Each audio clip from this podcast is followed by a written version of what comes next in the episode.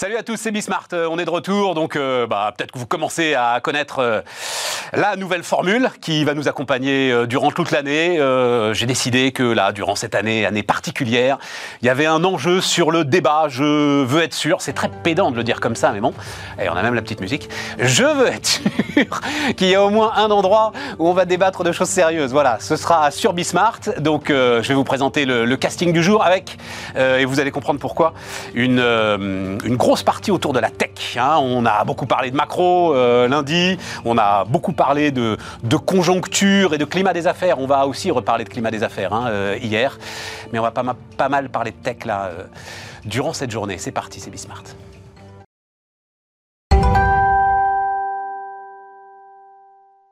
Donc, nos invités, Jean-Philippe Cartier. Bonjour euh, Jean-Philippe. Bonjour Stéphane. Euh, alors, Jean-Philippe Cartier, double casquette. Hein, euh, et si tu veux bien venir nous revoir régulièrement, il y aura toujours cette double casquette. En l'occurrence, hôtelier et propriétaire de... Pourquoi il y a une différence entre hôtelier et propriétaire? Hôtelier, c'est peut-être celui qui est de 9h du matin à 19h dedans et qui s'en occupe. Celui qui les achète et qui les restructure. et plus, c'est pas, pas pédant, mais ah, je comprends un, parfaitement. Rôle, un rôle un peu plus investisseur, un peu plus. Et donc, et donc plus euh, stratégie euh, proactive que. Euh, un peu plus, voilà. Ouais, enfin, savoir si j'ouvre ou si je ferme, par exemple, c'est une décision que, oui, que, tu prends avec celui qui dirige l'hôtel. On, a des, on a des directeurs et des gens en place et un certain nombre de salariés pendant ces dix belles maisons qui gèrent tout ça. Bon, mais hôtelier, mais pas seulement hôtelier, aussi investisseur. En fait, ta première vie d'ailleurs, hein, c'était plutôt investisseur dans la tech et fintech même d'ailleurs. Hein, la création d'un site internet en 2000 qui a été revendu au groupe Springer et Mondadori en 2011 et qui m'a permis de créer un holding patrimoine, enfin, personnel d'investissement qui s'appelle H8 Invest et qui a l'avantage d'investir dans pas mal de secteurs qui vont de l'hôtellerie, à la restauration, à la tech. Ouais. Fintech, de choses. En fait, tu parlais de fintech quand on ne parlait pas encore de fintech. Euh, ouais, je crois. Voilà, quand le terme n'était pas encore. Sujet comme October que tu connais bien. Euh, absolument. Luc Breton, euh, salut Luc. Bonjour Stéphane. Alors Luc, maintenant, dimension totalement RH pour toi, un purpose for good. Management, RH et, tech aussi. On dit un mot purpose for good, donc voilà l'idée, Luc, et tu es très convaincant là-dessus. Bah, c'est euh, un fédérateur euh, d'un écosystème mondial qui pense que le management euh, as usual a vécu et qu'il faut le réinventer et aller vers des nouvelles formes d'engagement des collaborateurs dans les, dans les sociétés, parce qu'aujourd'hui, il y a beaucoup de gens qui viennent au travail désabusés, qui n'y croient plus beaucoup, qui ont une relation alimentaire à leur job, et c'est triste. Et, la question va se poser là, maintenant, là. C'est-à-dire, c'est un chapitre qu'on ouvrira euh, si on a le temps ensemble. C'est la nouvelle révolution. C'est-à-dire là, septembre. dans les business models, mais maintenant, à la rentrée, là, euh, l'heure de vérité de qu'est-ce qu'on fait maintenant, maintenant qu'on a prouvé euh, que le télétravail mondial n'était pas si impossible qu'on l'imaginait et que euh, eh ben, les, sociétés ont besoin d'expliquer pourquoi il faut revenir au travail et dans quelles conditions. Ah, J'y pensais pas, je l'ai pas noté, je vais la, je vais la, de mémoire c'est à peu près ça. Delphine Ernotte donne une interview dans le Figaro euh, ce matin. Et donc il y a la question du télétravail, et elle dit, euh, avec les syndicats, nous sommes d'accord pour que tout le monde revienne au bureau pour que nous ne devenions pas une entreprise fantôme. Et je me dis, si ton âme d'entreprise se résume dans tes locaux au bord de la Seine, c'est triste. T'es pas au mieux. Ouais, voilà. Hein, c'est. si, euh, si tu deviens un ectoplasme parce que enfin, les gars sont plus au bureau, Bruno je, Alors je te présenterai. Moi, je suis pas d'accord avec vous. Hein. C'est-à-dire, vas-y, vas-y. c'est super, du coup, on en parle là. Mais ce qui compte, c'est pas les bureaux, ce qui compte, ah oui, on est d'accord. c'est les relations humaines. On est d'accord. Oui, c'est ce qu'on dit. On est d'accord. Si, si, si, ton âme d'entreprise, si tu es une entreprise fantôme, parce que les mecs. moi, je suis je suis pas si en faveur du télétravail. Hein. Moi, ce qu'on a vécu nous a montré que c'est un peu possible, mais est-ce que c'est bien? C'est possible, mais est-ce que c'est bien? Et pour moi, ça montrait que c'est. Alors, je te présente euh, Bruno, donc Bruno Maisonnier, qui pour le coup, alors lui, euh, est un des pionniers, euh, comment on va dire, de, de du fait que l'homme puisse faire énormément de choses sans forcément être en train de les faire. Voilà, on va dire ça comme ça. Hein, et, dans les robots, il y a, voilà, donc fondateur d'Aldebaran Robotics, il y a maintenant, hein, c'était une autre vie, revendu à SoftBank, et maintenant tu diriges Another Brain, et tu es plongé dans l'intelligence artificielle. Il y a deux choses qui m'intéressent et qui m'ont amené à créer Another the Brain. Il y a bien sûr l'intelligence artificielle, faire autrement, faire une vraie intelligence et, et, amener à la France et à travers la France à l'Europe un leadership. C'est un de mes objectifs, c'était ah, C'est pour ça que tu es là. Hein, mais j'ai un, deuxième thème qui est important, c'est euh, inventer une nouvelle façon de faire les entreprises. Et pour moi, la logique, c'est pas c'est pas la, la dichotomie euh, télétravail, pas télétravail, etc. Bien sûr, c'est l'humain, mais c'est la France versus les autres. C'est-à-dire euh, avoir des cultures managériales qui sont adaptées à la culture du pays. Et moi, je trouve qu'aujourd'hui, la France, on a un un système managérial, on va dire comme ça, on pourra en parler, qui est euh, qui, qui, nous fait avancer avec des boulets aux pieds. C'est euh, le bah. Vas-y, on démarrons avec ça. Allons-y, allons-y, démarrons avec ça. Euh, bah, pour moi, on a appris vraiment à manager en France, où on, s'est on s'est préoccupé de ça dans les années 80, quand les autres y arrivaient et puis nous pas terrible. Et du coup, on s'est dit comment il faut faire? On a fait appel aux grands cabinets de consulting qui étaient tous des Américains, qui nous ont appris le management à l'américaine. or, la culture américaine est une culture contractuelle. Tout est contractualisé. Les relations clients-fournisseurs, les job desks, les mariages, les trucs, tout est contractualisé, euh, ce qui n'est pas le cas de la culture française. Et du coup, on a importé en France et, plaqué en France une culture américaine de relations clients-fournisseurs qui correspond pas du tout avec la culture française que Philippe Diribarne, qui est un sociologue du CNRS, qui est un mec super, qualifie de logique de l'honneur. Euh, il y a des tas d'exemples qui montrent que... Logique de l'honneur, ça veut dire quoi? Je veux être fier de ce que je fais Non, ça veut dire que chacun à son niveau dans une entreprise, chacun a une intime conviction de ce qu'il faut faire pour le bien de l'entreprise. C'est pour le bien de l'entreprise, les gens sont pas... Mais ils ont chacun une intime conviction de ce qu'il faut faire. Et ce qui compte, c'est pas ce que dit le patron, le boss, etc. Euh, c'est intéressant, on le prend en compte, mais, mais si on pense que c'est une connerie, on le fait pas en France. Euh, c'est pas parce que ton manager t'a dit un truc que tu vas le faire. tu le fais si tu penses que c'est ça qu'il faut faire. Tu vois Et donc, on a ce qui donne une capacité, une créativité, ce qui donne, mais un type de management qui est très différent. Mais tout ça, ça se retrouve dans un exemple très concret, je trouve, qui illustre bien. Quand tu as un incendie dans une usine aux États-Unis, les mecs respectent les procédures, les notes de service, ils partent euh, bien comme il faut ordonner et tout. Euh, alors qu'en France, tu as des gens qui sont, alors c'est un peu le bordel, mais tu as des gens qui sont capables de, de, se mettre à risque à titre personnel pour protéger l'outil de production. pas quitter le bureau, c'est l'inverse. Non mais protéger l'outil de production, protéger l'entreprise, et donc les gens sont prêts à, à se mmh. mettre en risque tu vois, c'est pas négatif hein, de dire que c'est le bordel en France. Et ah, mais c'est ça que j'adore dans ton discours, c'est qu'on comprend bien qu'il n'est pas négatif du tout. Ah, tout à fait. Et donc, super intéressant. On a une culture qui est hyper singulière, mais chaque pays a une culture hyper singulière, le Portugal, l'Angleterre, l'Allemagne, etc. Mais la France a une culture hyper singulière. Or, le management officiel à la française, tel qu'il a été plaqué, tel qu'il est maintenant dans la loi, il va à l'encontre de ça. Il est contraculturel.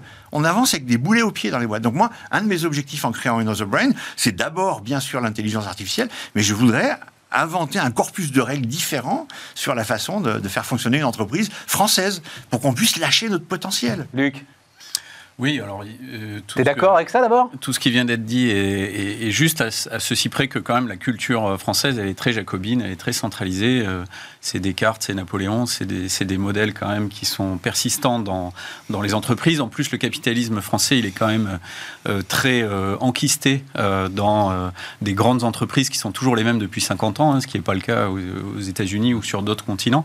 Donc, ce renouvellement et ce, ce re-challenge des pratiques, il se fait quand même moins chez nous.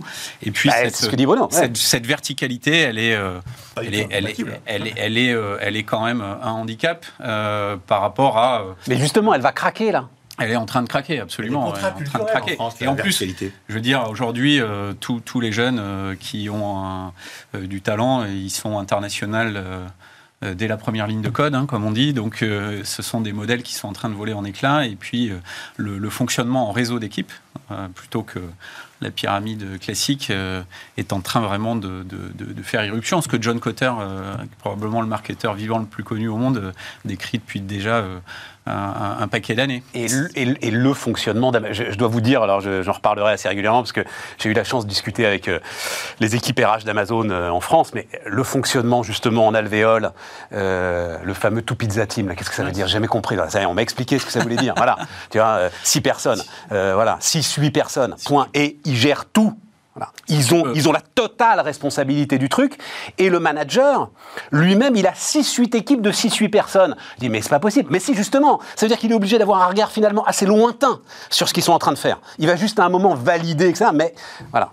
Et si t'es pas, là, fait la première... et, ils sont, ils sont... l'équipe est tellement petite puisque tu peux la nourrir avec les deux pizzas, hein, que bah, si t'es pas là, t'es redevable vis-à-vis de tes pairs, pas vis-à-vis d'un chef. C'est ça. Donc le matin, quand tu te lèves, tu sais pourquoi, parce que si t'y vas pas, t'as cinq personnes qui t'attendent Et donc, c'est autrement quand même engageant et motivant à se dire je ne suis pas un maillon dans la chaîne, je suis indispensable à l'efficacité, à la réussite de mon équipe. Et surtout, tu as 1 300 000 personnes.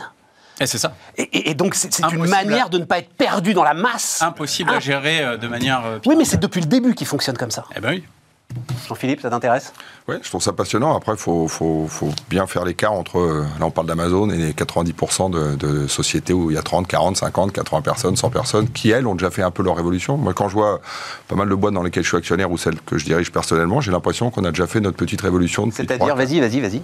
Ah, j'ai l'impression que la confiance envers les collaborateurs, elle est, euh, elle est plus que jamais d'actualité. On en parlait juste avant, euh, que depuis le Covid, on a encore plus accéléré le fait d'accepter de, de, faire plus confiance, de moins faire de réunionites, de moins donner euh, de, l'inutilité à des rendez-vous qui ne servaient à rien. Enfin, on a tous fait un peu notre évolution, mais je pense que dans, des tas de boîtes gérées, euh, parce que je ne suis plus dans les 35-45, 46, euh, donc voilà, ils ont déjà fait un gros, gros boulot et je pense que c'est assez naturel chez eux. Alors on peut y réfléchir, on peut écrire des thèses dessus, mais je pense que la, génération des 35 ans entrepreneuriale actuelle française a fait bien sa révolution parce qu'elle a voyagé, parce qu'elle voit plein de choses, parce qu'elle comprend plein de choses, et puis parce qu'elle a envie de travailler différemment, parce qu'elle bosse avec son téléphone, parce qu'elle est sur un bateau, parce qu'elle est en vacances, qu'elle est dans sa maison et qu'elle travaille déjà différemment mais globalement. ça m'a choqué au début quand j'ai investi avec les mecs qui faisaient des boards et que je derrière la mer, ça m'a fait drôle. je lui dis, mais tu branles rien, donne-moi, c'est très vulgaire. Il dit, a pas du tout, je travaille juste pas comme toi. Ah, d'accord. Et moi-même, je me suis remis en question avec mon côté euh, où j'avais une veste et j'étais au bureau parce que de ne pas être au bureau de 9h à 19h, c'était une sensation de mal travailler. Voilà. C'était ma sensation, euh, ma culture, ce que j'avais appris de mon père, mes règles de travail, c'était t'es au travail, t'es au bureau. Voilà. Et je culpabilisais. J'allais même au bureau le dimanche soir, moi, pour préparer ma semaine, tu vois. Donc, euh, alors, je suis toujours un peu comme ça, je suis toujours au bureau, Mais, mais pour autant, il faut accepter que malgré toutes ces bonnes idées dans lesquelles je crois, sur les multinationales, ça me paraît une évidence, parce qu'il faut donner, il faut, il faut placer l'individu. Le problème, c'est de donner de l'importance à l'individu, quoi qu'il fasse. Et, qu'il ait un... je suis en total accord avec ce qui a été dit tout à l'heure. Pour autant, pour autant, je pense que de manière assez naturelle, les, les, PME françaises, euh, les boîtes de tech françaises, les boîtes digitales françaises, quoi qu'elles fassent, euh, même dans les nouveaux modèles de restauration et tout, nous on a des grosses affaires de restauration, on parle de 100 salariés par affaire, donc ça commence à être des affaires, eh ben il y, y a, une manière de, de travailler qui a pas mal changé depuis 4-5 ans. Alors, je trouve. Euh, allons-y. à mes méthodes il y a 10-15 ans. Euh, obligatoire. C'est-à-dire, euh, donc là, j'ai ce chiffre, est-ce que tu es en phase avec ça 110 000 salariés du secteur de la restauration qui reviendront plus? La, seule chose que je peux te dire, parce que je le sais, et c'est le sujet du MEDEF de, tout ce week-end, enfin des deux jours, là, des trois journées du MEDEF, c'est un problème de recrutement qui n'a jamais existé dans ce pays. Oui, mais avant le recrutement, tu as 110 000 gars. Oui, mais d'accord. Fini. J'y reviendrai plus, chômage partiel pendant un an. On nous le dira, mais pour l'instant, nous, depuis trois mois, je te prends un petit niveau du groupe, j'ai le plaisir de, de, diriger à de Collection dans les hôtels, on cherchait 50 personnes il y a encore trois semaines. 50 personnes. J'ai 40 copains qui ont des hôtels, tu sais qu'il y a beaucoup de gens dans les médias, pas mal de gens qui ont acheté des hôtels dernièrement, ils m'ont tous appelé, t'as pas une idée, t'as pas un directeur, t'as pas un chef, t'as pas un chef de parti. Il y a un certain nombre de chefs de restaurants étoilés, donc parmi, la, parmi laquelle l'élite des restaurants de France, qui n'ont pas ouvert faute de staff c'est étoilé, c'est pas euh, une pizzeria en bas de la rue. Tu me diras, c'est plus facile de faire marcher la pizzeria. Mm. Euh, euh, donc, donc, un, il y a deux sujets. Je pense, encore une fois, c'est vraiment posé sur la table. Il y a le sujet du masque, je pense, qui a été un vrai sujet. Je pense pour ceux qui ont regardé cet été, moi j'ai regardé des collaborateurs dans deux, trois affaires où j'ai pu passer chez moi. Je voyais mec travailler derrière le fourneau, même, même à faire à manger sous 35 degrés et avec son masque. Je pense qu'il y en a qui n'ont pas supporté vraiment la condition de travail extrêmement dure que ça imposait. Nous, on ne se rendait pas compte. Tes clients, tu rentrais, tu sortais, tu tirais. Au bout de trois secondes, tu avais envie de l'arracher. On ne disait pas grand chose non plus. moi, je faisais attention chez moi, hein. on s'en doute quand même, exemple, mais pour autant. Et on a vu ces gens bosser en cuisine, bosser en extérieur, bosser au bar, bosser avec des masques et dans des conditions où j'en avais deux sur trois qui me disaient on n'en peut plus, on n'en peut plus, on n'en peut plus. Je pense que les conditions. Donc, ok, le euh, masque. Non, pas favori. Deux, il y a eu. Euh, il y a des conditions, et on peut, on peut revenir dessus, euh, salariales dans ce métier qui sont trop basses. Moi, je suis le premier à le dire. Nous, on paye, je le dis, il y en a qui vont m'entendre, mais on paye correctement les gens euh, dans, dans, nos affaires. On fait très attention à ce point-là parce que. Correctement, ça veut dire que tu te mets 30-40% au-dessus du. Ouais, ça. Ça veut dire qu'on se met en tous les cas. Euh, et, aujourd'hui, on te dit, bah, les gens vont venir parce qu'on va les payer un prix qui paraît cohérent dans des métiers de service. Enfin, pardon, je veux pas passer pour. Non, mais toi, tu peux le, faire parce que tu es dans le luxe aussi. C'est-à-dire que tu ah, dégages la marge qui permet de le faire. Je considère qu'une femme de ménage, elle peut pas gagner 1200 euros par mois à 55 ans pour soulever des matelas et, et voilà, et, et, faire 40 chambres avec quatre collaboratrices. Enfin, on était, euh, il y avait une logique qui était, euh, puis on, peut en revenir aussi sur les conditions de travail de manière plus large. Enfin, après, c'était à la minute, c'était à la chambre. Une chambre, c'est 18 minutes, c'est 17 minutes, c'est 22 minutes. Nous, on n'est pas comme ça. Alors, évidemment, c'est les 40 chambres, c'est boutique hôtel, c'est plus du luxe, on est phase. mais moi, je veux pas ça. Voilà, je sais pas ce que je souhaite pour mon entreprise. Donc, on a, on a repositionné un peu les salaires, ce qui fait qu'on a manqué finalement de 40 ou 50 personnes, mais beaucoup moins que certains par rapport au nombre d'affaires qu'on avait, et, que les gens sont plutôt revenus. Mais, mais la réponse, il faut une augmentation des salaires dans ce secteur. C'est une évidence que les professionnels qui ont été, je le dis, hein, bien aidés. On a été très bien aidés, on en a déjà parlé. Euh, il suffit d'aller au Portugal, il suffit en, en, Espagne, il suffit d'aller voir partout ce qui se passe. Nous, on a été, euh, t'as quand même, t'en as qui partent avec euh, plus de trésorerie que quand ils sont partis. Il hein. oui. faut, faut, le dire. Oui. Ah bah, le dis-le, dis-le, dis-le. T'as les tout petits qui, eux, ont souffert comme toujours, et puis t'as les plus gros. Été un des premiers à, à, à défendre la position auprès de, du ministre, et tu le sais, et qui a écouté, et il fallait le faire, parce qu'on repart vraiment force vive une saison d'été, tu vas venir dessus, mais franchement excellente. On a travaillé comme jamais euh, certains en ont profité, monté les prix, tout ce que tu veux, parce que la saison était excellente et les gens sont restés en France. Mais pour autant, je pense qu'il y a un vrai problème de salaire. Donc, un, il faut positionner les salaires dans ce secteur. Deux, euh, on, on, je te donne pardon, je, je, mais il y a un, un, autre exemple. Nous, on a une affaire au Castelbaucite à Perros-Guirec à Ploumanac. Ben, une amie euh, agence immobilière me dit on a vendu, je sais pas, 450 maisons à des gens qui ont changé de vie complètement. C'est du jamais vu. Donc, euh, ça peut vous intéresser dans vos secteurs. Enfin, il y a une vraie logique ah, oui, de changement oui, de vie. Ah oui, mais ça, ça on l'a beaucoup l'année dernière. Moi, moi personnel, j'ai perdu, j'ai voilà, perdu une collaboratrice proche qui m'a dit pardon, change de vie, ras-le-bol. Je me suis dit, qu'est-ce que je fous dans mon 60 mètres carrés dans le 11e Ras-le-bol, voilà, je veux mon autre chose. Alors, c'est le grand succès des, des, villes cathédrales. Ouais, C'est-à-dire, euh, il faut regarder là où il y a une cathédrale. Et euh, assez souvent, tu as une envolée du marché de l'immobilier. Ah, tu vas à. Chartres, tu vas à Reims. euh, Reims, même pour les entreprises. Alors, les derniers baromètres de bureaux locaux, c'était du plus 100% pour les locaux professionnels à Reims. Tu vois, donc, euh, oui, oui, oui, là. de 100% à la défense. Et vois, bah, euh, on verra, euh, on Non, non, verra mais c'est à la défense. Donc- mais donc non, non, mais juste pour finir, parce qu'elle m'intéresse beaucoup, puis je vais vous demander votre, euh, votre, votre avis là-dessus. Juste pour finir sur le- le- le- les salaires, euh, sur la femme de ménage qui retourne les matelas. À un moment, euh, elle retrouve euh, un pouvoir de négociation, euh, cette femme de ménage. C'est-à-dire que là, Retrouvé par la force des choses. elle va la retrouver par la force des choses. De toute façon, quand tu cherches, que tu cherches, que tu cherches, à un moment donné, tu prends. Donc, Voilà. tu, tu prends et le salaire devient moins un sujet de négociation. Et tu restes, tu cherches plus à rentrer dans les grilles. Dans les grilles tu dis, j'ai besoin de quelqu'un pour travailler. Et donc ça veut dire, parce que ça aussi c'est un des trucs dont on a assez régulièrement parlé, et puis il y a pas mal quand même d'hôteliers restaurateurs qui sont d'accord avec ça, un métier qui est quand même resté très figé euh, sur des pratiques alors multidécennales euh, souvent, et donc là il va y avoir un tri qui va se faire Ouais. d'une certaine manière, Il y a- y a déjà peut eu- être brutal, mais il va déjà y avoir un y a- tri Il qui y a va se déjà eu faire. le tri sur tous les indépendants euh, qui, eux, ont souffert pleinement de cette crise parce qu'ils n'avaient pas la taille critique pour avoir des aides suffisantes et, et, pas, et, pas, et pas un assez bel actif, pardon, ou pas assez potentiellement rentabilisable pour être vendu cher à des, à des, à des potentiels acquéreurs. Euh, ceux-là, euh, déjà, avaient des difficultés avant, mais cela a, a mis un peu le coup de grâce. Bruno, mais toi t'es pas sur des, de toute façon toi les potentiels que tu cherches c'est euh, Oui, je suis pas sur le Non. problème de- de- du, SMIC ou des très bas salaires. non, Par mais contre, des très hauts salaires toi. hein. Par contre, ouais, non, même pas. Mais par contre, je vis euh, la même chose sur les, les, les gens qui ont du coup pris du recul par rapport à leur vie, par rapport à tout ça. Des gens qui changent de job, qui décident, tiens, je vais me mettre à écrire des histoires, je vais me mettre à. Mmh. C'est ça, des gens bonheur, qui changent de vie. hein. Des gens qui changent de vie, qui se posent des questions. Mais on a Et aussi. tout à coup ils ont le courage, de- enfin on a collectivement le courage de le faire. Ils ont le temps de réfléchir. Ouais voilà, Ouais, on a le temps de réfléchir. Oui, c'est ça. Et puis, ça je te le Et, confirme. et puis on a aussi le problème, alors qui est, qui est marginal, mais que- de ceux qui, qui en ont ras-le-bol euh, des passes sanitaires, décider ça. Voilà a gens changeait de femme il y a plein de choses ce Covid. Donc des gens qui habitaient loin, qui venaient en train, qui du coup maintenant sont un peu contraints de se faire faire des tests euh, toutes Mm. les semaines ou tous les jours quand ils viennent, donc euh, ras-le-bol, et qui décident de changer de vie aussi à cause de ça. Comment tu les rattrapes Il y a une présence. euh, Ou t'essayes de les rattraper ou non, t'essayes euh, pas Les, tu- les cas que j'ai à l'esprit, j'essaie pas de les rattraper. Ouais. Euh, moi, je- pour moi, l'essentiel, c'est qu'on soit, c'est qu'on soit ensemble dans une entreprise. L'essentiel, c'est qu'on soit proche, qu'on soit une communauté humaine. Et donc, ceux qui sont à l'autre bout de la France et qui veulent plus venir, Ça pour des peut- tas de raisons, pour moi, ça peut pas durer longtemps, quoi. Ça peut pas marcher. Hein. Moi, je Luc ceci dit, il n'y a que 6% euh, des salariés interrogés là, dans la dernière étude d'ADECO qui expliquent qu'ils veulent revenir euh, à 100% en présentiel. hein. donc, euh, 6%, seulement, je me 6% demandais hein. justement. Et 75% qui disent, nous, le- le- le- l'idéal, c'est de l'hybride généralisé. avec- Et c'est l'idéal, c'est l'idéal, l'hybride généralisé. Bah, c'est non seulement l'idéal, mais c'est ce qui va s'imposer, je pense, Ouais. sauf dans des secteurs où euh, euh, les, les gens peuvent pas sortir de leur secteur. Dans le numérique, les gens euh, bougent, hein. ils sont pas contents, ils s'en vont. Euh, Le fait de pouvoir... À la télé, c'est compliqué de pas venir, je te le confirme. Voilà.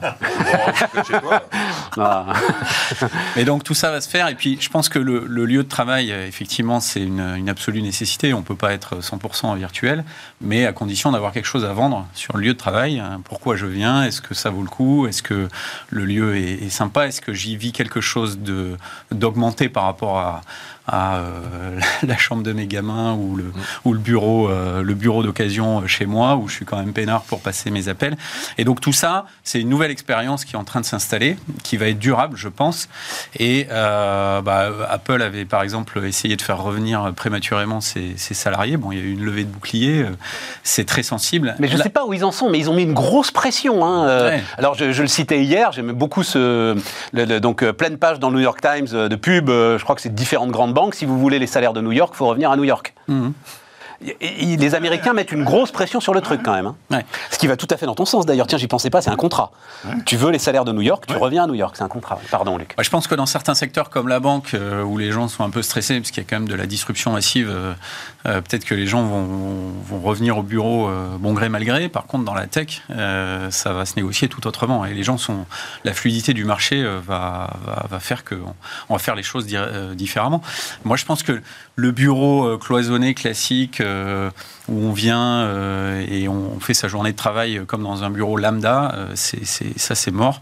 Il va falloir trouver d'autres façons et, il va falloir que sur le lieu de travail, j'ai des moyens de créativité, de pouvoir tisser du lien social, de voir les gens, de travailler. Et donc le boulot du manager devient encore plus un boulot de gentil organisateur. Absolument. Et là, il faut qu'il me donne envie de revenir au moins deux jours par semaine. La physique, elle est à, améliorer et à travailler et à considérer de manière spécifique. Vas-y, vas-y. Il y a quand même quelque chose à faire. Enfin, euh, il vient pas que pour. Euh, et non, mais il y a aussi. Euh, combien Attends, attends, attends. Il y a aussi une mission pour laquelle il a. C'est une vraie question. Tu sais, combien des managers que. Moi, j'en connais, hein, voilà.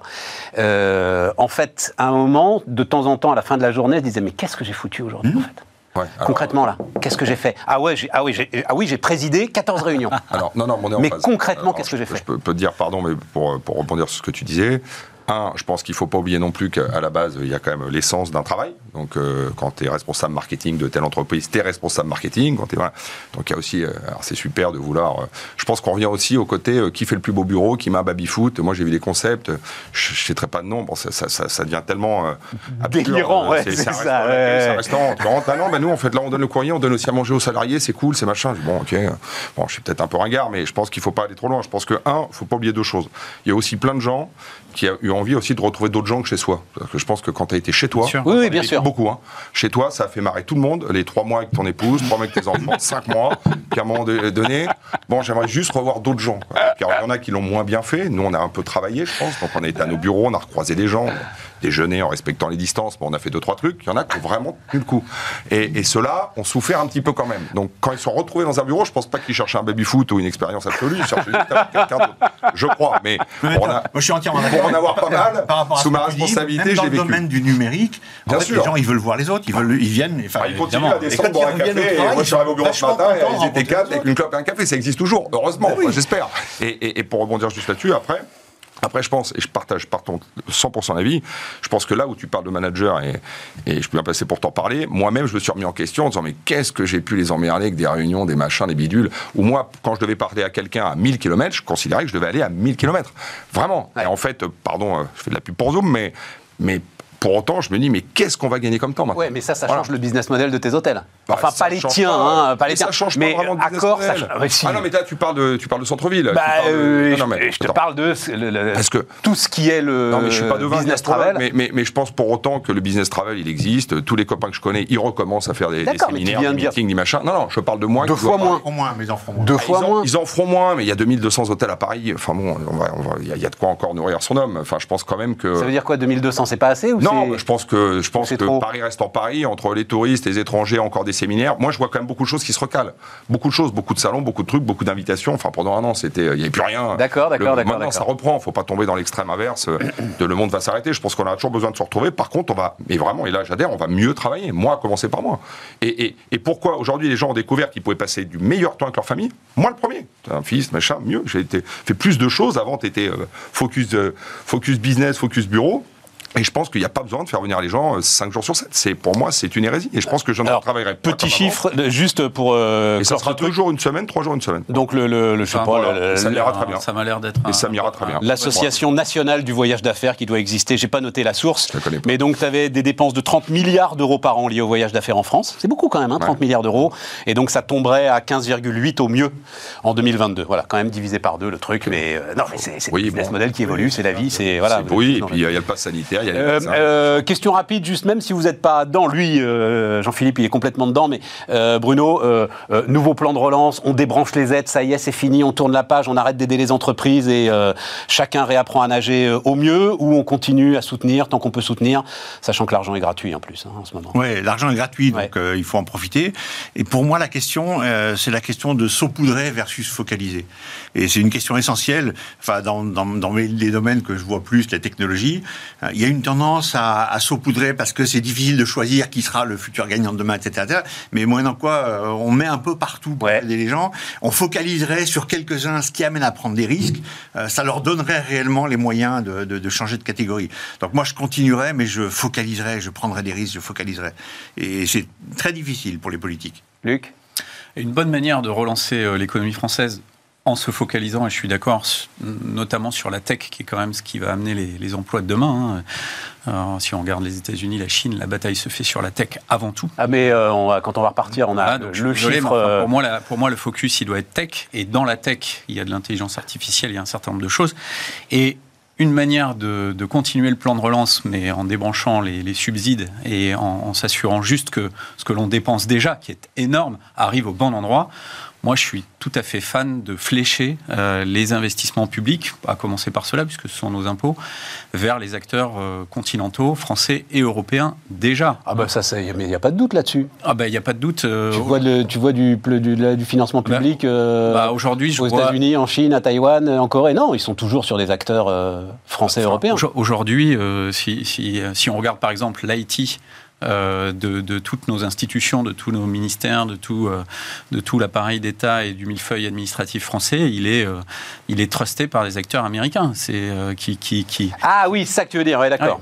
arrêter d'héberger les données de santé chez Microsoft, par exemple. Et je ne dis pas forcément arrêter de faire ceci ou cela, je dis s'assurer qu'une partie très significative des fonds qui sont investis dans la tech par ces acteurs-là le soient vers une tech euh, française et européenne. Jean-Philippe, question courte, hein, parce que juste, il faut euh, réponse courte, il faut qu'on marque une pause et on repart après. 50% par exemple. Je pense que je pense que ce qui a été fait était très bien fait. A été, tu connais mon avis, a été d'une rapidité incroyable. 450 milliards. Hein. Ouais, ok. Bon, après, il faut que ça reparte. La croissance, si elle est à 6%, bah, ça ira déjà mieux. je pense qu'on peut se remercier et se féliciter tous les jours de vivre en France. On le dit pas assez. On gueule tout le temps, mais ce qui s'est passé cette année, c'est remarquable.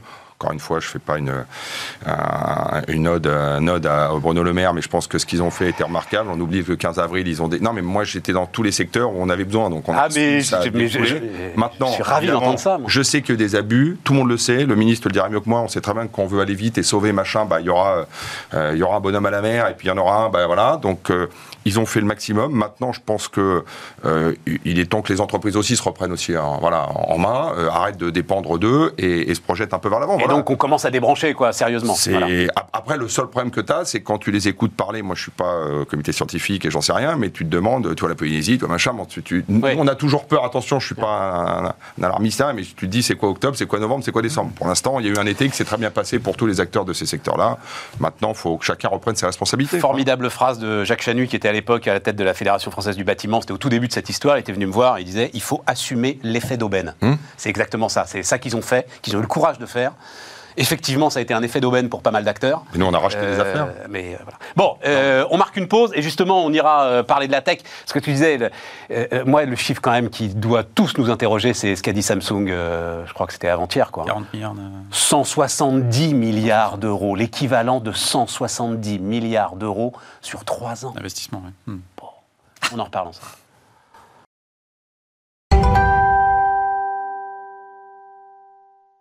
Donc on repart. Euh, Jean-Philippe Cartier, Luc Breton, Bruno Maisonnier euh, sont avec nous. Euh, Bruno, je disais Samsung, donc 170 milliards.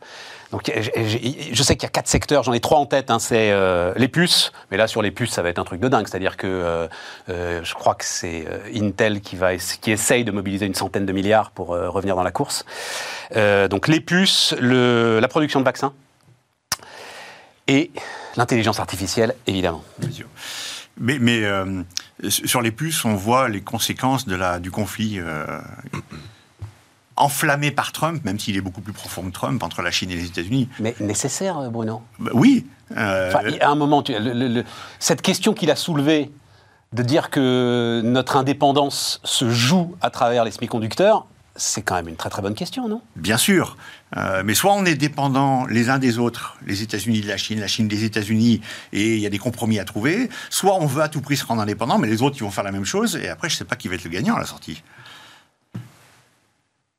ah, euh, Tu penses Moi, Jean-Philippe Moi, je- moi, j'étais à, Je fond. que genre- j'avais pas la somme, donc 170 milliards. Non, non, non. Je- Maintenant que tu non, non, mais je- l'idée, un qu'à un moment, à un moment, on dit non, Huawei, euh, tiens, bah, Luc, Ouais. À un moment, non, Huawei n'ira pas dans les, alors je sais pas ce que c'est, les têtes de réseau, on va dire ça, hein, les têtes de réseau de la 5G en France. Non, voilà. Moi, ça me paraît pas idiot à partir du moment où c'est un général, enfin un ancien général qui dirige cette boîte, euh, et où on sait qu'en Chine, on va dire la liberté entrepreneuriale est quand même une euh, notion euh, assez relative. Oui, ben, la régulation a, a tranché ça sur, sur un délai de 8 ans, hein, donc c'est déjà... Oui, mais tu es d'accord avec fait. ça ou pas? Puisque c'était ton ancien métier, tu peux en parler librement. Ben, Il y, a, y, a, y, a, y a une guerre stratégique euh, à partir du moment où certains États utilisent l'économie comme un, un levier politique. Euh, on ne peut pas le nier. Ce serait d'une naïveté totale et, et- et lamentable de, de- de le nier. Euh, donc tout le monde sait ça. Euh, D'ailleurs, euh, intelligence économique en anglais, ça a une signification totalement différente de la traduction littérale. C'est intelligence économique, c'est euh, la C'est le puissance. renseignement. Voilà, c'est le renseignement au service du politique Ouais. et de l'économie. Tout à fait. Et donc il y a une collusion euh, totale. Et d'ailleurs, c'est pour ça que je disais, ce serait bien de flécher quand même beaucoup des investissements publics européens vers les acteurs européens, parce que c'est ce que font euh, les Américains, c'est évidemment ce que font les Chinois avec une dissymétrie euh, totale. Aujourd'hui, sur les fabricants de puces euh, à Taïwan, il y a une bataille géostratégique telle que on se demande si la Chine ne va pas envahir Taïwan pour cette raison précise.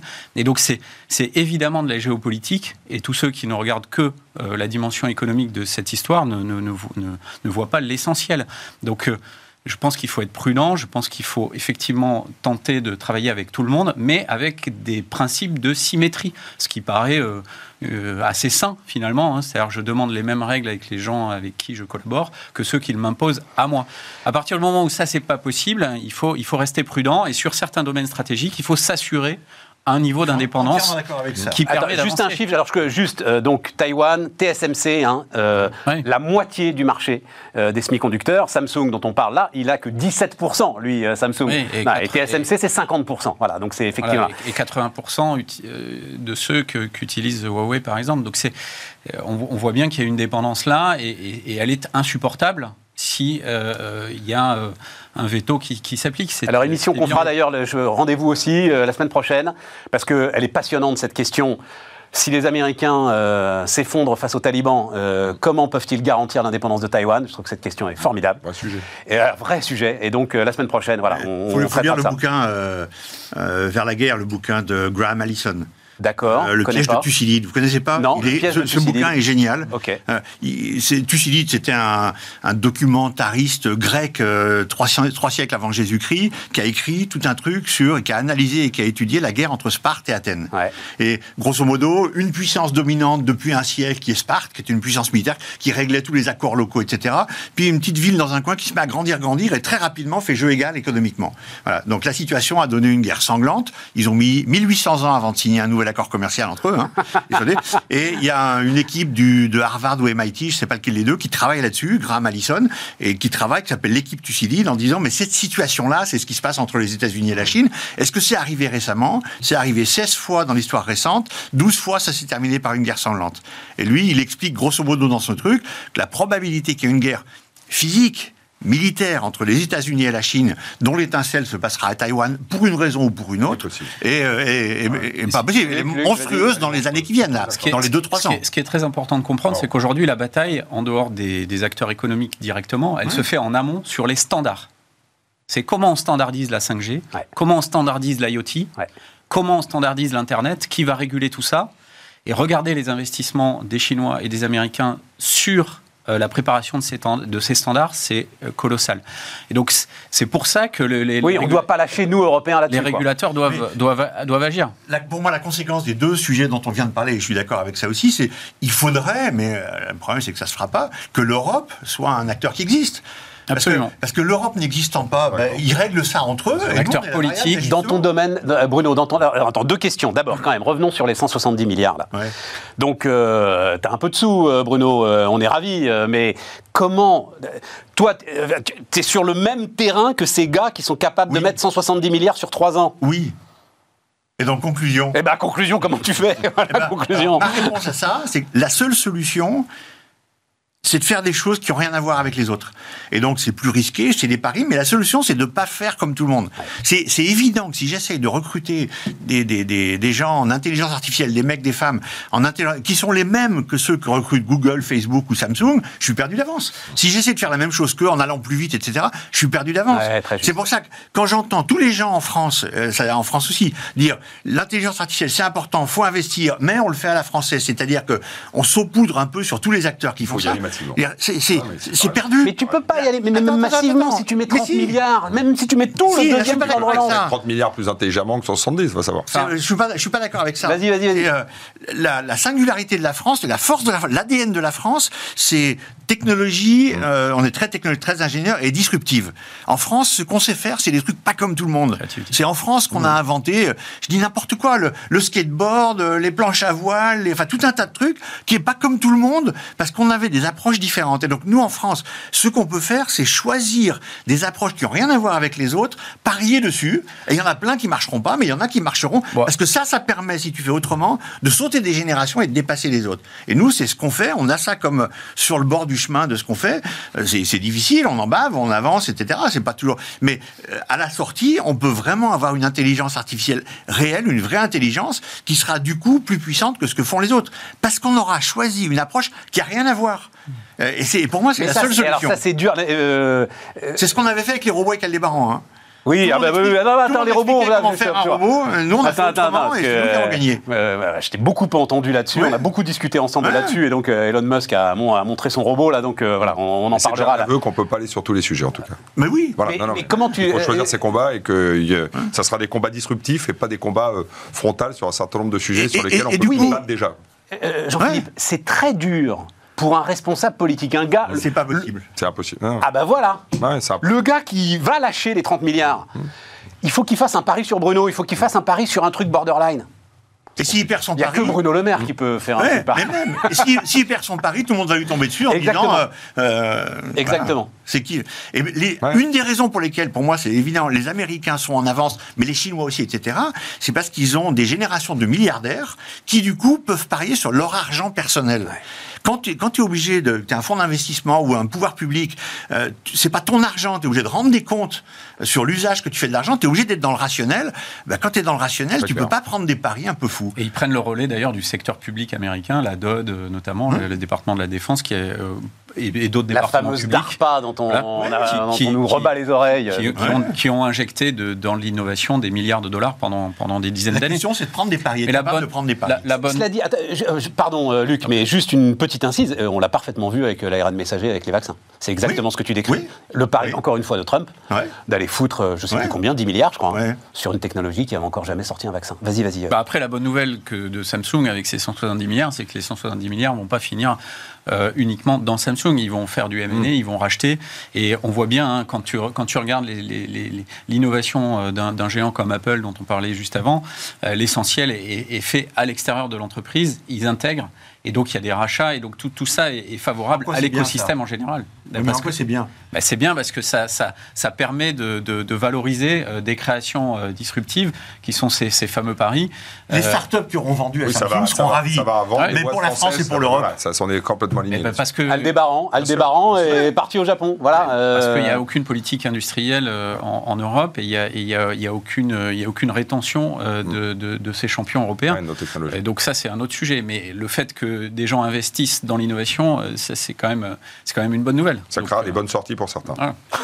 Non, mais c'est est content. Et, et les bonnes sorties Mais le pour citoyen, certains, ça moins. peut se réinjecter dans le truc. Enfin, moi, j'ai fait une bonne sortie avec SoftBank et j'ai euh, participé à la création ou créé 17 boîtes là depuis. Donc, je vais dire, ça se retrouve un peu, mais, mais un peu. Et euh, même parcours que, Ah tu, oui. nous, que tu nous décris. Tiens, euh, un mot sur euh, Apple, je sais pas, j'ai envie de vous entendre là-dessus. En fait, ce sont les échos qui, on va voir le, le- le petit article là, qui ont rendu hommage à Tim Cook. L'incroyable décennie de Tim Cook à la tête d'Apple. Ça me fait réfléchir à ce qu'un patron peut faire. Non, Voilà, mais on va dire comme que ça ça. fait 10 ans. Non, mais c'est fou. C'est moi. Non, m'a- mais- Non, mais déjà 10 ans, j'avais, je pensais, on avait l'impression qu'il y avait l'image tellement forte déjà de Steve Jobs que déjà 10 ans, et je pense qu'il a bien pris sa place, Tim Cook. Mais l'importance d'un. Oui, on peut le laisser euh, peut-être à, l'écran le papier. Non Non, mais l'importance d'un patron, et, euh, à, une autre euh, échelle, euh, un jour on parlera de Tavares, de Stellantis, de la façon dont il arrive. C'est vrai. Peugeot, c'est fascinant quand même. hein. Moi, j'ai su, alors, beaucoup plus, je connais beaucoup mieux Peugeot que, que Apple. C'est des, ils sont ruinés avant que Tavares arrive. C'est les mêmes gars. Les Chinois viennent de rentrer au capital. Euh, L'État a dû lâcher. euh, là. La famille est à l'agonie C'est vrai. les mêmes gars, les mêmes équipes. Il y a trois dirigeants peut-être qui ont changé. Et tu te retrouves avec une espèce d'affaire stratosphérique qui est en train de digérer Fiat alors que tout le monde pensait qu'ils allaient... Bon, mais le rôle d'un patron, comment est-ce que... Bah, pour moi, Tim Luc. Cook, c'est avant tout une vision. euh, en dehors d'un excellent gestionnaire, un excellent financier qui a développé 20% de services. euh, euh, ça fait 17 milliards sur le dernier, c'est- c'est, euh, sur le dernier semestre. C'est euh, c'est 20%, c'est considérable en partant de, de hardware et, et- et de software. Avoir, avoir 20% de services sur une taille d'entreprise comme Apple, c'est phénoménal. Donc chapeau bas, bravo l'artiste. Mais au-delà de ça, c'est la vision. C'est-à-dire que pour moi, le, le fait marquant euh, du mandat euh, de Tim Cook, c'est c'est 2016, euh, euh, San Bernardino, euh, l'att- l'attentat, et le fait que le FBI demande à déloquer euh, l'iPhone L'iPhone, 5C absolument. et qu'il dit non Ah oui, devant les plateaux de télé. Et tout le monde se dit, il va se faire, il va se faire démonter. Non, mais même moi, j'étais scandalisé, en fait. Il va se faire démonter. Est-ce que c'est éthique, etc. En disant, bah non, il est hors de question de déloquer et d'ouvrir une brèche pour l'ensemble des utilisateurs de la communauté. Et là-dessus, je ne cannerai pas.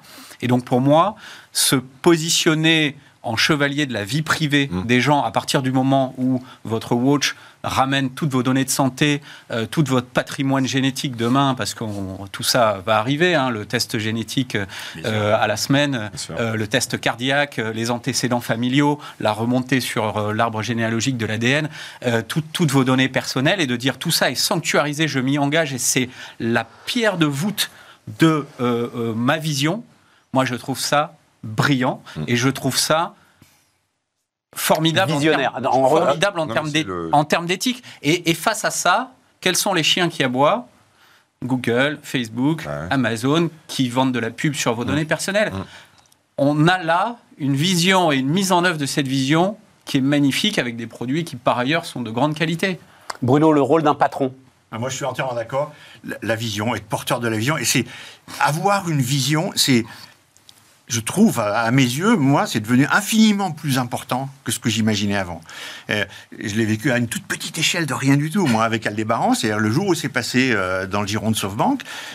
C'était les mêmes salariés, le même staff, les mêmes personnes, hein, sur les 3-4 mois qui ont suivi en tout cas. Euh, du jour, 15 jours après, les gens m'ont dit mais l'entreprise est partie, est morte et il se passera rien, etc. Quelle histoire Et ça, je, je le vis et je ressens ça. Alors moi, j'ai un- une vision un tout petit peu différente sur Tim Cook, mais je suis 100% d'accord avec ce que tu avais dit.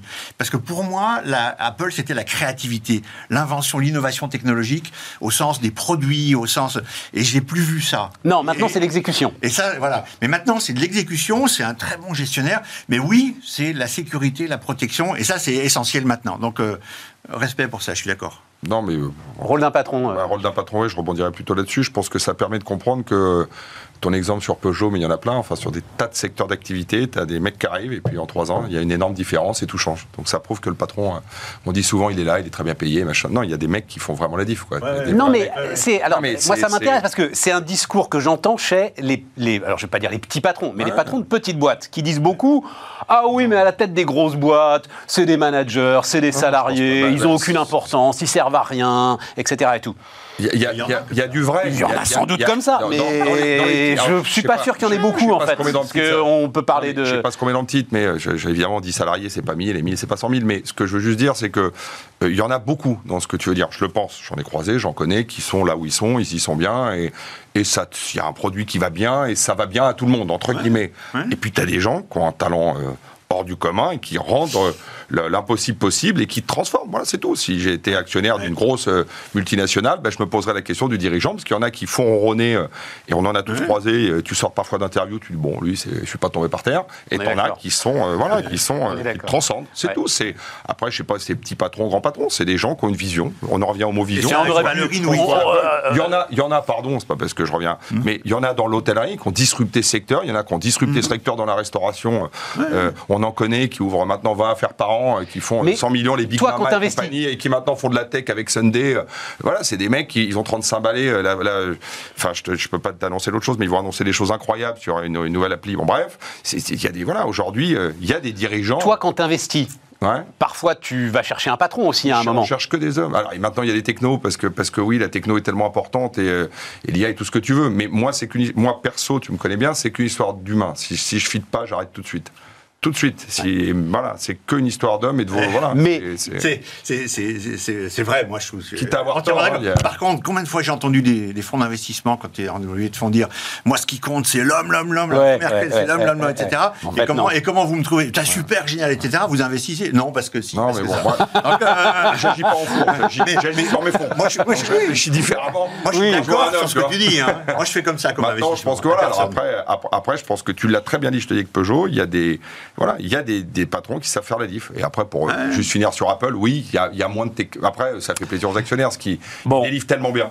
Le, bien. attends, il nous reste euh, ouais, les euh, 10 grosses minutes, donc euh, quand même le robot d'Elon Musk.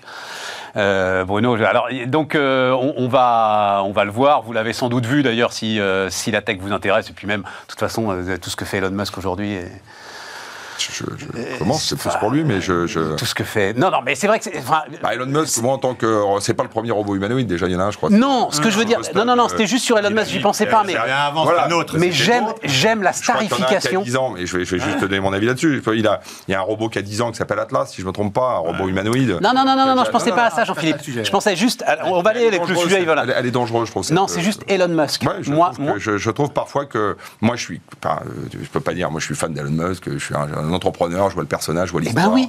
Moi je l'ai croisé il y a 26 Mais c'est quand même, enfin, c'est quand même bien qu'il y ait une star Non, non, qui sorte oui, des entreprises plutôt que du basket. Après, après, après, je dis, est-ce que c'est. euh, euh, pas- maintenant, ça devient dangereux parfois, parce que quand il parle sur les cryptos et qu'il Ah faut bon, acheter du Dogecoin euh, et que tu as, 500 000 familles américaines qui perdent 200 000 dollars et qui ont donné leur maison, je pense que. Non, mais maintenant, est-ce que c'est pas un écran de c'est le pouvoir des Voilà, stars, ça. maintenant il a un tweet. Oui, oui, mais lui, il est beaucoup écouté et, et- et il a un impact assez puissant sur ce qu'il dit quand même. hein, euh, qui Ouais, crée quand même. mais donc- donc, moi j'aime bien qu'il y ait une star créatrice de richesse plutôt qu'un mec qui court vite quoi. J'adhère. Bon. Après, Alors, euh, dans ce que tu dis, j'adhère. un Alors- je voulais faire Vas-y, vas-y, un- vas-y, vas-y, Juste vas-y. pour ouvrir un sujet. Pour moi, je pense que le problème de la France, avant tout, c'est qu'on est en perte de vitesse et donc euh, ce qu'il faut à tout prix, c'est créer de la richesse en France, contrairement à ce qu'on entend. Et c'est ça, parce qu'après répartition de richesse, de revenus, etc., ça suppose qu'il y a des choses à répartir. On On en parlera une autre fois.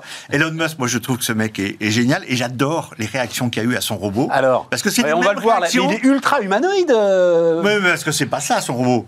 Il va faire un robot, ça c'est juste un, y show avait, pour euh, avait donner le. dedans. un artiste sur la un scène. artiste à Non, non, non, mais après, oui, oui, non, mais au début, le show, d'ailleurs, il est un peu grotesque. Hein, il aurait, Mais- mais oui, il aurait, mais oui. il aurait dû mettre un peu plus de pognon dans son danseur, là, c'est ridicule, mais bon, peu importe. Mais, mais après, on voit l'image, et, et- et alors, c'est pas l'image du robot, euh, c'est Ah, pas si, celui-là. euh, je sais, je sais pas si ça sera celui-là. D'accord. Je suis pas sûr, moi. hein. De Mais- ce que j'en vois, je suis pas sûr. Mais attends, moi, ce que j'aime bien, c'est la réaction de la communauté euh, robotique, scientifique, technologique, etc., qui est en gros la même réaction vis-à-vis de son robot humanoïde que ce qu'ils avaient eu vis-à-vis de ces lanceurs réutilisables, que ce qu'ils avaient eu vis-à-vis de ces bagnoles. euh, Ouais. et, Ça euh, pas. Même réaction, ça Tiens, on le voit, là, voilà, on le voit, là. etc. Ouais, voilà. Euh, moi, je- pour moi, c'est évident que l'humanité a besoin de robots. Euh, je pense que les robots humanoïdes sont, font partie des robots dont il y a besoin. Il y en a besoin de plein d'autres, mais font partie des robots dont on a besoin. Et qu'aujourd'hui, les gens disent mais on a essayé, il y a eu, il y a eu plein de robots, il y a eu Boston Dynamics, Ouais, il y a plein ça. de robots, mais en fait ça marche pas. Mais ça marche pas pas à cause de, de- du fait que ce soit une mauvaise idée. Ça marche pas parce que les robots sont pas au niveau. Ils sont à 100 lieues d'être au niveau de ce dont Bruno, on a besoin. la première fois qu'on s'est rencontrés, Bruno, la première fois qu'on s'est rencontrés, Ouais. qu'on a discuté, il y a une phrase que j'oublierai jamais. Donc c'était Nao à l'époque, hein, Ouais. et, euh, et tu disais l'une des batailles, ça va être l'acceptabilité, Hmm. et il faut qu'un robot soit mignon. Bien sûr. Mais- Il faut pas Nao fasse peur. était adorable. Il était mignon, Nao. Il est- En et- fait- et- et c'était c'est- et- et- et c'est Mais c'est faut- facile à dire, mais compliqué à faire. Mais encore aujourd'hui, quand je regarde Voilà, des bouquins- absolument. quand je regarde des bouquins sur la robotique aujourd'hui ou sur les technologies futures, mais des bouquins même aux États-Unis, etc., il y a des photos de Nao. Au CES, C'est pas la- étonnant. l'affiche du CES l'année dernière, il y avait Ouais, Nao. ouais. Ah, donc, donc, donc, ouais. Alors, T'es fier là, non Oui, bien évidemment. Mais quoi. c'est pas ça, c'est déjà dépassé ça. Euh, le, le sujet, c'est les robots, leur forme doit répondre à des fonctions, euh, et les gens sous-estiment la fonction de communication et d'interaction avec les humains. Voilà. Moi, je considère qu'un des sujets essentiels pour que les robots soient réellement utiles chez les personnes âgées, chez le, tout ce qui est healthcare dans les hôpitaux, mais même dans tout un tas d'autres domaines, euh, c'est qu'ils soient capables d'interagir correctement avec les humains. Et putain, la forme humanoïde, elle est pas mal pour le body language et pour des tas de trucs. Donc moi, pour moi, c'est évident qu'il y aura des robots humanoïdes.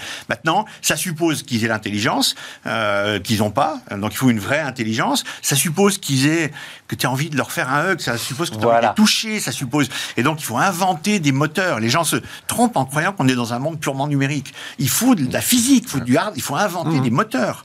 Et, et tant qu'on n'aura pas inventé des moteurs, qu'on n'aura pas mis de l'intelligence artificielle et qu'on n'aura pas rendu les robots inhackables, parce qu'il n'est pas question que je puisse avoir un robot humanoïde chez moi dont quelqu'un d'autre pourrait prendre le contrôle quand il va voir ma fille dans sa salle de bain ou je sais pas quoi. Et voilà. Donc il y a quand même trois ou quatre conditions et c'est les conditions ne sont pas là. C'est pour ça qu'on n'a pas de robot. C'est pas parce que le marché, il n'y a pas de marché qu'on Il n'a n'aurait de pas annoncé que son robot euh, fonctionnait dans un an, enfin je me trompe, ou, Oui, Ouais, de- ça. ouais, fin ça. 2022, il aura un point. Mais, donc euh, de ton expertise, ça paraît euh, relativement euh, exagéré. Ah, facile? Mais, Pour qu'il arrive à là où il veut. Nao, Ouais. le premier Nao, Ouais, ouais. on l'a fait en un an et demi, en partant de zéro. Euh, et Pepper, quand on a signé Ouais. un deal avec les Japonais, on l'a fait en quatre mois, le premier prototype, c'est-à-dire un truc montrable qui avait la gueule et qui fonctionnait. Pepper, Alors- c'est celui qui as vu dans les magasins, qui voilà. Donc c'était c'était un c'était un prototype, donc il n'était pas robuste, etc. Il y avait un- mais là, ce qu'il va nous montrer, c'est un prototype. Moi, c'est possible qu'il en montre un dans un an, bien sûr, bien sûr. Donc c'est peut-être il y a bien des lui qui de va trucs qui sortir le évolué, premier robot pas les numérique mêmes- qu'on va voir chez nous. Ah. Bah voilà. sais, Mais c'est pas Euh, là, on mettra un certain temps avant d'avoir, on mettra quelques années quand même. Mais moi, je suis convaincu qu'il y en aura partout, mais bien sûr. Ce qui est À intéressant, quelle c'est que échéance, ça tu dis vient de ça vient de Tesla. hein. C'est-à-dire que il y a tout le système de guidage. En fait, on voit que toutes ces innovations, que ce soit pour l'espace, pour les voitures, euh, euh, pour euh, pour les robots, pour l'intelligence artificielle, tout est lié en fait. Donc, euh, ils, ils peuvent être présents sur tous les domaines. Euh, et d'ailleurs, ils se retrouvent sur tous les domaines avec Google, avec euh, avec tous les géants. Enfin, c'est une bataille de titans sur tous les domaines. Mais et- c'est vrai, t'as raison, et c'est comme ça que ça se passera, mais moi, c'est pas ça que je veux en tant qu'utilisateur. En tant qu'utilisateur, quand je serai très vieux, donc ça puis- va arriver bientôt, mais quand je serai très vieux, comme tout le monde, j'aurai un robot pour m'accompagner, etc. Et je voudrais pas que soit un robot voir. américain ou chinois. Mais tu sais, quand tu dis euh, est-ce que c'est possible, moi, l'industrie automobile que je connais vraiment bien, j'ai eu la chance, donc, au début de Musk, de discuter de tout ça avec, bon, je peux les citer d'ailleurs, avec Carlos Ghosn, avec Carlos Tavares, euh, avec d'autres industriels qui avaient été voir ces usines. Et les gars rentraient en disant, je me souviens très bien d'ailleurs la première fois, les gars rentraient en disant euh, impossible. Ouais. Qui lui a monté son usine à la noix? Je sais pas si tu te souviens de cette séquence. Jamais il pourra produire avec ça. En deux mois, il s'en rend compte. Et tu te retrouves l'usine déportée sous des tentes. Donc, en fait, l'usine qu'il avait fait construire, pourrie, il l'a laissé tomber. Il a tout foutu sous des tentes. Tu vois encore des images des gars qui prennent les pièces détachées dans les cartons pour assembler les bagnoles. C'est-à-dire, il a une capacité c'est- euh, à, à- à- à soulever des montagnes et, comme tu le disais, à pousser ses équipes à soulever les montagnes avec lui. Alors, est-ce qu'il a encore cette capacité-là dix ans après? Parce que c'était il y a dix ans. ça. Ouais, je pense qu'il a. Ouais. Tu crois que ça soulève ça, Bon, c'est que- je pense qu'il en a jamais assez, lui. C'est- Comment tu peux dire ça c'est- Je sais pas. C'est- C'est comme je te disais, comment quelqu'un qui est rentré dans la télévision, qui est resté à BFM pendant longtemps, à part- à- au-delà de 50 ans, décide de créer sa propre télévision Et, euh, là, Mais alors ça là- joue là- pas là- là-dessus. hein. tu continues à avoir la même énergie, la même motivation et tu as encore plus d'expertise. Oui, mais tu n'as plus la même capacité d'innovation. Je n'ai plus la même capacité d'innovation. Ah ben, moi je le vis. Alors, on n'est pas là pour parler de ça. Mais enfin, même si à la limite ça peut intéresser là. Tu mais sais quoi? Je te crois pas une seconde. Je, je réplique ce que je sais faire. Je te crois pas une seconde. Bah, c'est un peu ce que fait Musk, il réplique. Il se sert aussi sa part de Tesla. Ouais, sa part de toute son Tesla, ouais, sa t'as part raison, de tout ce qu'il sait faire, et tu grossis. et que- mais il croit pas une seconde en tout cas. Après, faut que le robot, il Dans le fait qu'il n'a pas de capacité d'innovation et de faire autre chose que ce qu'il sait faire Bon, non, non, mais on n'est pas là pour parler de ça, les gars. Non, non, non, non, Ce qui on est n'est pas là, ce qui quand même de un ça. peu scandaleux en, France et en Europe, c'est c'est la façon dont euh, tout le monde s'est essuyé les pieds sur Musk pendant des années pour au final qu'il y arrive. Et, euh, et c'est- et ça, ça- ça prouve encore de cette inculture technologique, de ce manque de rôle modèle techno dans, dans nos pays qui est, qui est effrayant en fait. hein. Et- Tu sais, il y a dix ans, le seul qui regardait, de- c'était Laurent Burel. Je ne sais pas si tu Ouais. vois Laurent Burel, hein, euh, voilà, hein, euh, patron de, alors, plus maintenant, mais Plastic Omnium. Ah, si. Mais on retombe toujours sur la même chose, c'est un équipementier automobile, c'est son pognon. Et euh, il était hors de question qu'il soit pas au cul d'un truc qui allait peut-être être the next big thing. Donc voilà, et c'est lui qui m'en parlait euh, avec le plus de précision, en fait, de ce qu'il était en train de faire, ce qui va tout à fait dans ton sens. Et dès qu'on rentre dans la structure, dans la technostructure, etc. et tout, bah, Et le patron de Volkswagen qui sortait d'un board et qui disait euh, Bah voilà, Musk, maintenant, c'est autant que toute l'industrie. On voulait pas le reconnaître il y a encore quelques mois. Ouais. Euh, ma pire angoisse, c'est comment je vais réussir à transformer suffisamment vite mes équipes. C'est fou. Euh, Sous-entendu, euh, c'est impossible. C'est fou. Et donc, c'est un bel aveu quand même d'humili- enfin, d'humilité in fine pour le reste de ses collègues et de ses pairs, parce que les autres euh, ont oublié de le dire. Bon, En 80, IBM a été confronté à la même chose avec l'arrivée des PC. Ouais. En disant, les trucs- et moi je discutais avec des gens d'IBM, j'en ai, mais je vois pas ce qui reste aux gros ordi par rapport au PC. Ah, tu te rends pas compte, etc. Bon, je n'étais pas du tout visionnaire, hein, enfin tout le monde en parlait. Et en fait, IBM, au bout d'un moment, il a dit la seule façon, c'est ils ont créé une filiale, ils ont donné les clés à quelqu'un en disant, tu fais ce que tu veux, on ne demande rien, tu nous rends pas compte. Ouais. Et puis ils ont fait les PC. Ouais. Donc donc c'est possible, même pour des grosses structures, de faire des choses comme ça. Mais à un moment donné, il faut que quelqu'un prenne un pari. Et on revient au sujet de fond, il faut prendre un pari, et un pari, ça peut se perdre, et il faut accepter qu'il puisse être perdu. Absolument. Pas juste. Bon, il nous reste deux minutes. C'est toujours compliqué les deux minutes. Moi, je voulais, Jean-Philippe, quand même, te, parce que bah, tu, voilà, tu, tu- tu connais ces choses-là. Bitcoin, c'est quoi pour toi là? Bitcoin, c'est quoi pour moi? Euh, C'est une bonne question. C'est euh, une monnaie euh, numérique, euh, gérée, créée et stockée euh, électroniquement. Non, non, non. non, mais- Ah, d'accord. Non, mais non, t'achètes ou euh, t'achètes pas? Moi, j'achète, oui. Je suis très Ah, bullish. Je, fais- je n'encourage personne. Je, ne suis pas Elon Musk qui tweet. donc Mais je tu l'achètes comme un actif. Je l'achète comme un actif. Je considère que c'est encore en courbe d'apprentissage, d'où les variations. Ça a 12 ans, c'est très récent. Euh, je considère que quand tu regardes ce qui se passe au Salvador, qui s'affranchit, c'est un petit pays, mais qui veut s'affranchir du dollar. euh, L'Argentine se pose la question également. Je, Ah, tu penses qu'à un moment, ça va devenir une monnaie Moi, Aujourd'hui, c'est pas une monnaie, mais tu va- penses qu'à un moment, pense- ça va devenir pense- une monnaie Enfin, une monnaie, c'est pas forcément quelque chose pour acheter, pour, pour payer. C'est- Ça peut être aussi une classe d'actifs euh. Oui, stockable, stockable. Non, mais à ce moment-là, c'est un de actif, c'est l'or pas une monnaie. Oui, mais l'or, c'est pas un- une monnaie, c'est un actif. euh, moi, je le considère euh, un peu plus comme de l'or à moyen, à moyen long terme. Je pense que c'est un pari de long terme, mais je pense que c'est un pari. Je n'aurai pas assez de deux minutes pour t'expliquer pourquoi j'ai ce point de vue. On le fera le prochain coup. Ouais, mais on fera le prochain coup. un pari gagnant, je pense. Ça vous intéresse aussi Bon, on le fera le prochain Moi, coup, alors, je que là, il nous reste Je une minute. mal, je comprends mal. J'ai essayé à titre perso d'investir, j'ai perdu de l'argent. Mais là, maintenant, dans les boîtes dans lesquelles j'ai investi, il y en a qui euh, lancent leur crypto-monnaie. Et, et je pense que ce que tu dis est vrai. C'est-à-dire, il y a sur le chemin. des- Une minute, Luc, et puis bah, quand on se retrouve, on, on en Non, refait un parce que moi, je considère que c'est un bullshit total. Donc, euh, voilà, ça va être intéressant. Je pas- je te rappelle. Moi, je vous donne une anecdote très personnelle. Mon, mon fils a mis, a mis, euh, très tôt toutes ses économies sur le Bitcoin. Du Oh la vache. Donc, il a racheté la maison, Il a, il a il a gagné, il a gagné quelques euros. Et puis, il m'a expliqué très tôt, euh, alors que j'avais plutôt euh, les sentiments que tu viens de- d'exprimer, Stéphane. Il m'a dit Tu vois, papa, le Bitcoin et les cryptos, c'est comme quand toi, tu as connu l'arrivée de l'Internet. Mm. C'est pareil. C'est la même magnitude. Ça va dans le bon sens. Souvenons-nous, et, pense et- ça, et donc, ouais, bien souv- sûr. souvenons-nous, Bill Gates, 1996, Mm. There's no business on the Internet.